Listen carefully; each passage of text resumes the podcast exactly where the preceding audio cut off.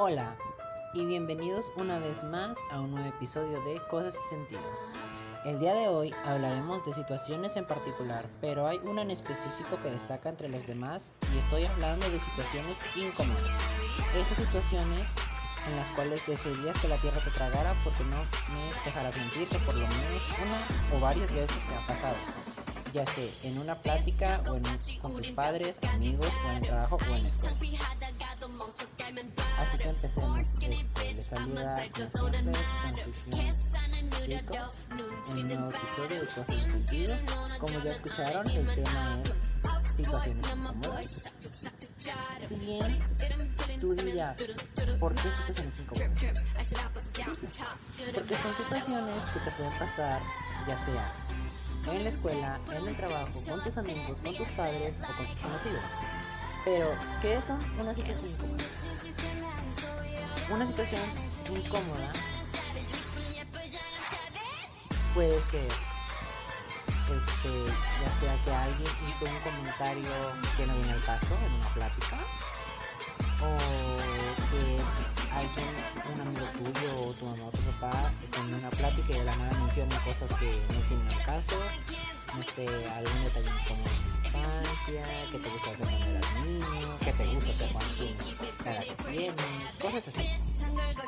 Pero, ¿qué podemos hacer en dicha situación? Pues la manera correcta de decirlo sería encontrarse molesto o tenso, es lo que significa una situación incómoda. Ante una situación, en otras palabras, que te molesta una acción o comentario, dicho anteriormente. Pero, ¿qué conlleva estar a dicha situación? Pues diversos factores, por ejemplo, que estás con tus amigos platicando y de la nada uno de ellos menciona algo vergonzoso tuyo o de un amigo tuyo y te ponga a él o a ti en una situación incómoda. Eso sería otro ejemplo.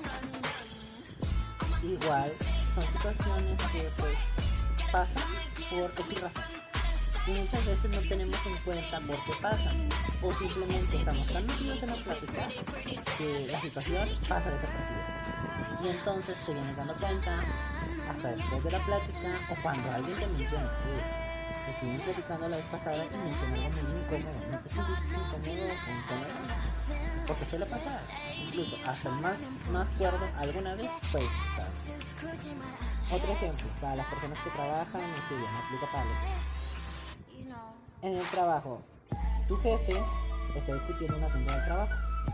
Y de la nada le entra una llamada. Y pues tú piensas, ah, sí, va a responder, pero en la llamada contesta ahí porque pensó que no era nada importante. Pues le habla su esposa, sus hijos, este, no sé, alguna persona importante, pero esa persona no sabe, o bueno, fue por accidente o casualidad te menciona un comentario, no sé, ah, es que, ¿te acuerdas que fuimos a una despedida? Este, y te pusiste bien pedo y andabas bailando con dos, tres viejas y que no sé qué. Eso es otro ejemplo. Pero hay que saber distinguir de una situación incómoda leve a una muy fuerte. ¿Por qué?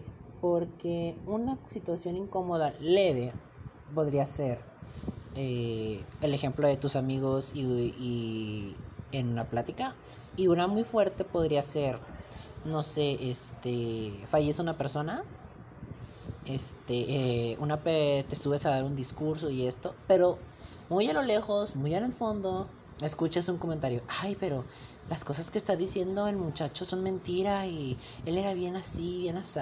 Eso sería una situación incómoda.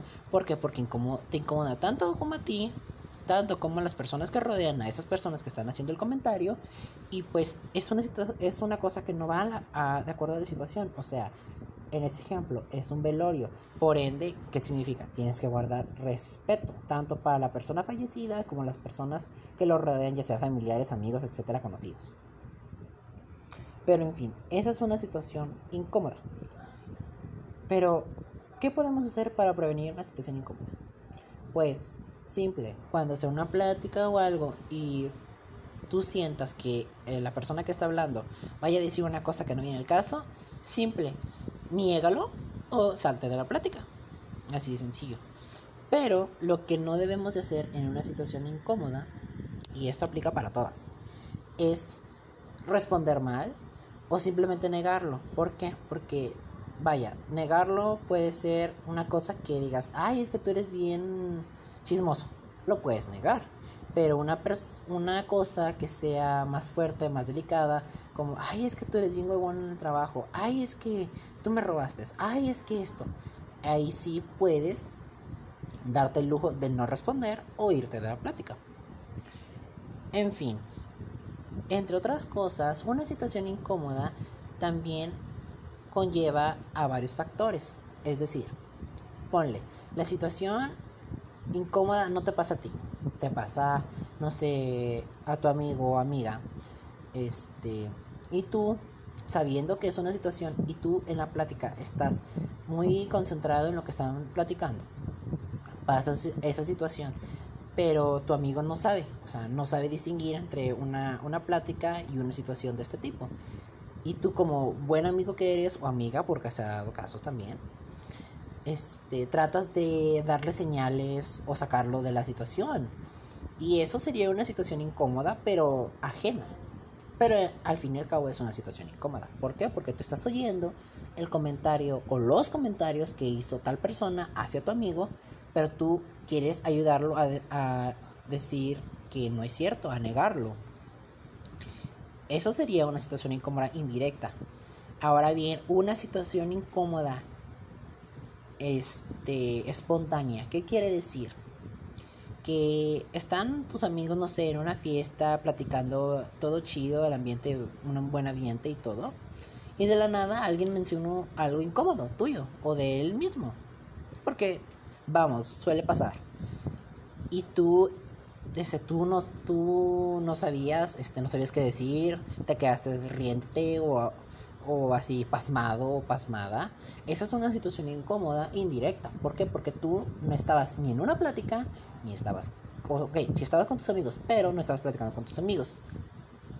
Es decir, no había un tema de intermedio. ¿Me entiendes? O sea, si no hay un tema, no es una situación incómoda indirecta. Una situación incómoda directa es cuando hay una o más personas, se habla de un tema y se dice algo que no viene de acuerdo al tema.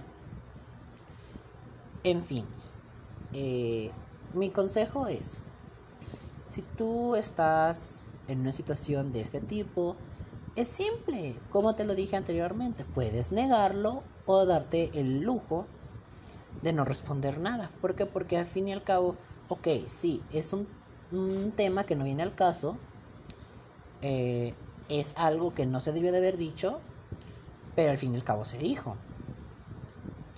O sea, tú tómalo de la mejor manera posible, trata de ser un poco más abierto en ese contexto.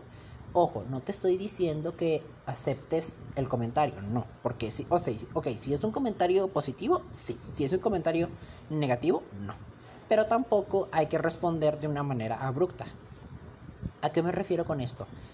Responder de una manera un tanto molesta, este, eh, eh, con enojo, ira, que viene siendo prácticamente lo mismo, o responder con otra cosa mucho más vergonzosa para al fin terminar arruinando la conversación.